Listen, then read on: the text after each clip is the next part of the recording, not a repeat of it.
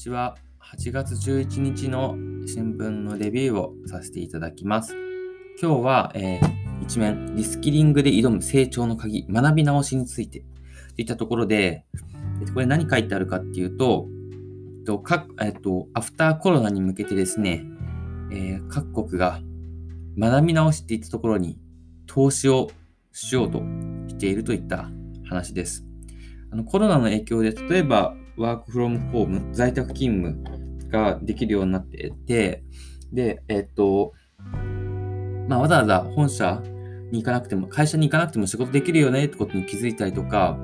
あのデジタル化によって多くのあの仕事の仕方っていうのが変わってきましたと。で、さらに昔から言われているのは AI の発達に伴って、えっと、いらない仕事っていうのが今後出てきますよねっていうのも言われていますと。で、アフターコロナはそういうところがさらに顕著に出てくるんじゃないかっていったところですね、各国がその今いらないと思われている仕事をしている人たちを、ま、に対して学び直しをさせて、いる仕事の今後必要になってくる仕事にあのキャリアチェンジをしていくことを支援するといったそんなことをしているんですね。で具体的にえ2020年世界経済フォーラムのところに記載されてたらしいんですけども、えっと、8500万人、世界で8500万人の人たちの仕事が、えっと、2025年にはなくなるでしょうと言われていて、具体的には事務員、秘書、会計士、工場労働者などがそれに当たるそうです。一方で AI とかデジタル化に伴って、えっと、増える企業、あ仕事っていうのもあるんですよ。例えばデータアナリスト、AI 技術者、デジタルマーケティング専門職、IT セキュリティ専門職っていうのは、えっと、2025年までに9700の万人の雇用が必要になってくるでしょうと。まあ、トータルしては増えていくんですよね、雇用は。うん。ただ、あまあ、このようにですね、いる仕事、いらない仕事っていうのが、えっと、ここから切り替わっていきますと。で、具体的に、例えばイギリスではですね、えっと、このように学び直しに対してですね、えっと、無料でその教育を支援するといった、無料で教育を受けられるような、そんな仕組みを作りますよと。いったこともですね、えこの記事には書かれておりますで名前名はですね、ライフタイムスキルズギャランティーという、障害技能保障っていうものらしいんです。で、えっと、成人にプログラマーやエンジニアなど人気職種に就くための専門教育を提供すると。いったところらしいですね。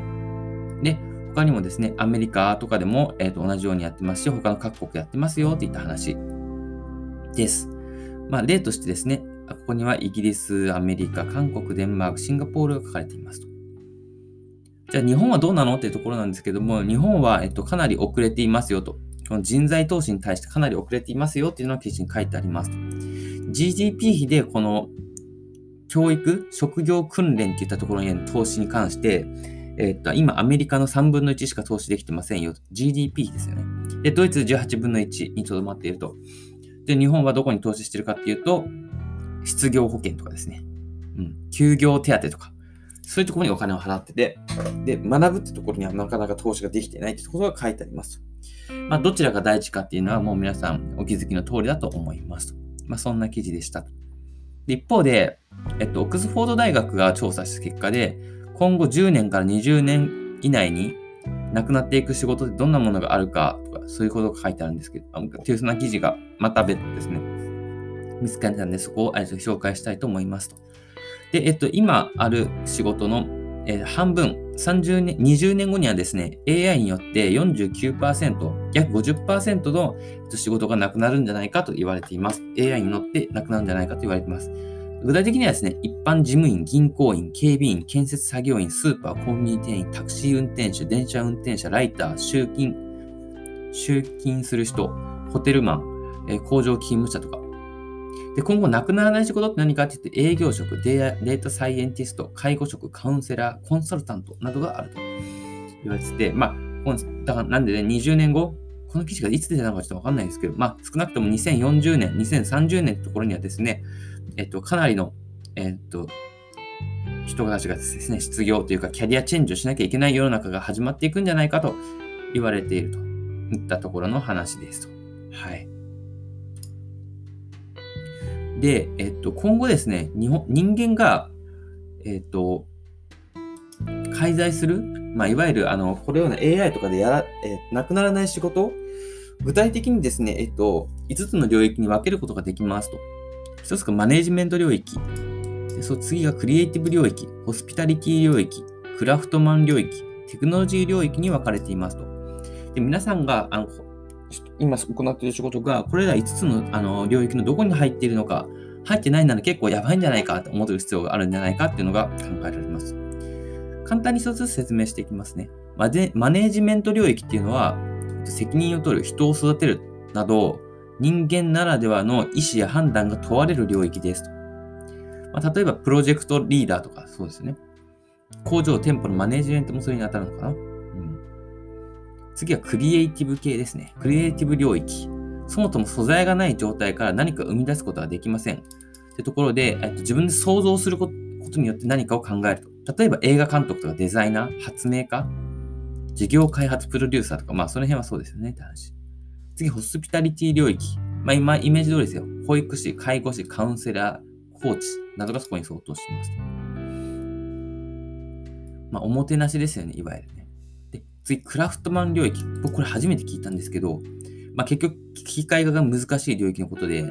ピ例えばあの工場でのピッキングとか、ハウスキーパー、配達員、まあ、ものにもよるんですけどね。まあ、職人系の仕事が結構この辺に相当しますよと。いったところですね。うん。で、最後はテクノロジー領域ということで、これこそ、あの、切り替わるんじゃないかと思うんですけど、あの、そうじゃなくて、えっと、AI を作る側の人です。例えば AI エンジニアとか、うん、そういうところは、えっと、人は必要ですよね。はい。なので、これがどんどん、テクノロジー領域の人たちがどんどん AI 化をしていって、人間の仕事をチェンジ、変えていくといったところになるんでしょうね。うん。皆さんの仕事は